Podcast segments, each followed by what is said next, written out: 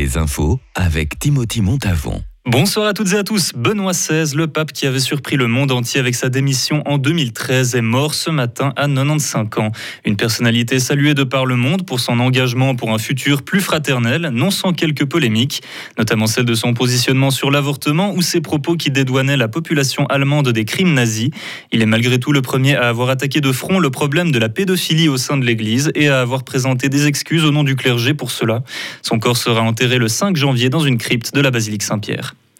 Le bilan 2022 de l'HFR n'est pas vraiment réjouissant. Le syndicat des travailleurs du milieu hospitalier a publié un communiqué dans lequel il dénonce deux problèmes majeurs.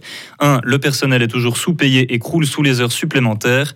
Deux, le manque de prestations pour les employés dans les sites de Ria, Tavel et Mérier. Tout ça fait que l'HFR s'enferme, selon eux, dans un cercle vicieux, celui de la réduction des coûts de personnel.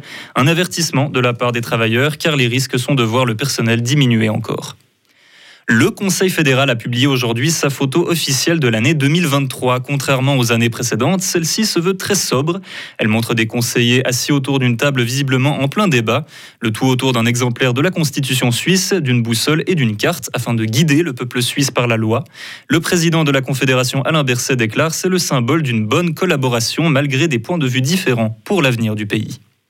Vladimir Poutine a prononcé aujourd'hui son discours de Nouvel An. Il continue d'affirmer que la justice morale et historique est toujours de son côté dans le conflit russo-ukrainien. Il en a profité pour accuser l'Occident de mener une guerre des sanctions contre la Russie. Pendant ce temps-là, les attaques continuent de pleuvoir sur les villes ukrainiennes, plusieurs dizaines de blessés et un mort depuis ce matin. La Chine est en mauvaise posture face au Covid-19. Après avoir mis fin à sa politique zéro Covid le 7 décembre dernier, les hôpitaux sont débordés, tout comme les morgues et les médicaments contre la fièvre qui commencent à manquer. Le gouvernement chinois a récemment fourni des chiffres, des chiffres sur leur cas de Covid à l'OMS qui semblent très éloignés de la réalité. Des pays commencent déjà à exiger des tests Covid négatifs pour les voyageurs en provenance de Chine. La Suisse n'en fait pas partie pour l'instant. Ambri Piotta a soulevé aujourd'hui la Coupe Spengler pour la première fois à Davos. Une victoire bien méritée après des tirs au but pour terminer sur un score de 3 à 2 face à Sparta Prague.